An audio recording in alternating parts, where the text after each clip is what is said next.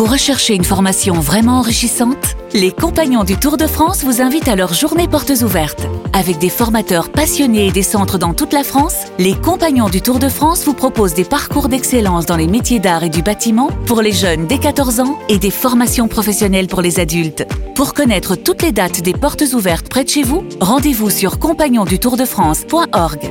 Les Compagnons du Tour de France, la transmission des savoir-faire. Vous écoutez RMC. RMC, le face-à-face. Avec Alexandra Schwarzbro, directrice adjointe de la rédaction de Libération. Bonjour Alexandra. Bonjour. Et Emmanuel Le Chypre, éditorialiste BFM TV, BFM Business. Bonjour Emmanuel. Bonjour à tous. Plus de 200 services d'urgence toujours engagés dans le mouvement de grève qui a débuté il y a bientôt cinq mois toute la France est touchée, tout le territoire. En juin, Agnès Buzyn, la ministre, a annoncé le déblocage de 70 millions d'euros. Il y a une mission qui a été lancée, mais le mouvement continue en plein cœur de l'été. Alors, comprenez-vous cette grève? Est-elle euh, est-elle encore justifiée, Emmanuel de Chypre? Oui, elle est justifiée parce que concrètement, on se moque du monde. C'est-à-dire que quand on nous met quelques dizaines de millions euh, d'euros sur la table, soi-disant pour résoudre le problème, qu'on nous promet euh, une étude, un rapport, etc., il faut quand même rappeler que euh, vous avez depuis une dizaine d'années au moins une dizaine de rapports qui sont sortis sur les difficultés aux urgences, que les conclusions, on les connaît très bien, ce qu'il faudrait faire, on le connaît très bien. La réalité, c'est que cette situation Pourquoi aux on le urgences, fait pas alors? Bah, cette situation, parce que le problème, c'est que euh, cette situation aux urgences, elle est l'aboutissement de tout un tas de dysfonctionnements qui sont précisément provoqués par toutes les lois qui ont été prises depuis, grosso modo, euh, Juppé en 1996 et qui correspondent à une espèce d'étatisation progressive de notre système euh, médical qui aboutit à tout un tas de dysfonctionnements et on ne veut pas remettre ça en cause. Et on est en train de tuer le système de santé à la française, qui est un système, il faut une fois pour toutes le rappeler, qui est un système dans lequel euh, chacun a droit à la même qualité de soins, quels que soient euh, ses revenus et son statut. On va vers un système à la britannique dans lequel l'État a repris la main, où la majorité de la population aura accès de façon contingentée à un système de santé de qualité médiocre et où une élite aura les moyens de se payer euh, une santé de qualité. Parce que qui engorge les urgences aujourd'hui Juste pour vous donner un chiffre, vous avez 24% des patients qui sont aux urgences aujourd'hui, qui représentent plus de 60% des passages aux urgences. C'est-à-dire que vous avez 3 millions de Français qui n'ont pas d'autre solution pour être euh, soignés aujourd'hui que d'aller aux urgences. Alexandra Oui, non, mais il suffit de, il suffit de voir les chiffres. Hein. En, en, en 20 ans, la population qui a fréquenté les urgences a plus que doublé. Alors que dans le même temps, euh, il y avait pénurie de médecins, de moins en moins d'infirmières et de moins en moins de lits. Surtout, on ferme des lits parce qu'on n'a plus les moyens de les entretenir.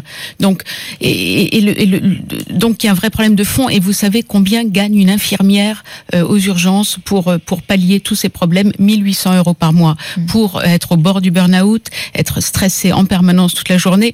Donc, on, on se demande même, on se demande même pourquoi ils ne sont pas plus, euh, pourquoi ils ne se sont pas mis en grève plus tôt. Et, et, et, et je trouve que c'est C'est admirable. l'une de leurs revendications, C'est- les augmentations de salaire. Il y en a d'autres, mais c'est Il y en a beaucoup, mais je trouve que c'est même admirable ce qu'ils font parce que vous avez vu, ils sont en grève, mais ils bossent. Bien sûr. C'est-à-dire qu'ils mettent un brassard Mm. et ils continuent euh, à accueillir les gens euh, parce que ils savent que ce sont des gens qui sont d'un dévouement dingue et qui savent qu'ils ne peuvent pas, ils ne peuvent pas euh, arrêter de bosser, sauf à mettre la vie des, des, des patients en danger. Alors évidemment, comme le disait Emmanuel, le, le problème aussi, c'est la médecine de ville qui a, qui a, il y y a de moins en moins de médecins, de moins en moins de généralistes. Donc le premier réflexe, plutôt que d'appeler un centre médical avec de tomber sur un répondeur, c'est le premier réflexe. Quand on a un gros Oui, mais- pépin, c'est d'aller aux urgences. Donc là, Agnès Buzyn euh, a un, Ah, il y a la loi santé pour ça, Voilà, voilà. il y a la loi santé. ça va Mais le problème, c'est que c'est pas avant 2022. Et, et les urgences aujourd'hui ne peuvent pas faire face. Donc là, je pense qu'il faut vraiment, vraiment que le gouvernement prenne conscience que c'est maintenant. Il faut lâcher quelque chose d'important maintenant, des moyens et surtout des moyens. Réouvrir des lits, euh, ça c'est c'est c'est le c'est le B à bas parce que sinon ils ne s'en sortent pas.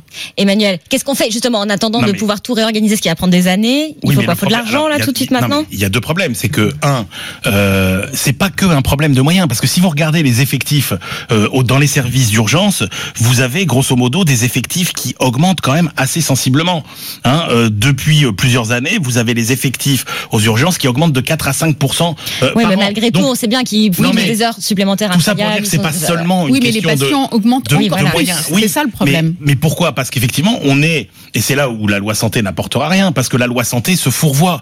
Hein. On est encore une fois dans un système qui nous conduit vers une étatisation progressive euh, du système de santé, qui dénie tous les droits, par exemple, à l'assurance maladie qui était euh, euh, organisée euh, précédemment. Et donc, euh, on, on- on ne résoudra pas le problème. Si vous Avec avez une médecine idée- de ville plus, si vous avez une, une Oui, mais médecine de justement- mieux organisée, il y aura moins de Mais monde justement, urgences. le problème, c'est que on est dans cette démarche, dans un système qui n'a qu'une ambition, c'est de tuer la médecine de ville. C'est-à-dire Mm. qu'on voit bien que les gens qui, au ministère de la Santé, réfléchissent aux réformes de la santé, sont des gens dont le rêve est de tuer la médecine libérale de ville. Et donc, non, le sujet, c'est pas de savoir seulement s'il faut faire les réformes, c'est de faire les bonnes réformes. Or, les réformes qui sont celles euh, d'Agnès Buzyn, qui vont dans le même sens que toutes celles qui ont été faites précédemment, vont dans une impasse. Et on vient sur cette mobilisation aux urgences avec mon invité, un aide-soignante et membre du collectif Interurgence à 8h35 sur RMC. Merci Alexandra Schwarzbrod, on vous retrouve demain. Emmanuel Le Chiffre à demain aussi. Et avant cela, rendez-vous midi hein, sur RMC pour Radio Brunet. Avec La plaisir. météo et le journal dans un instant.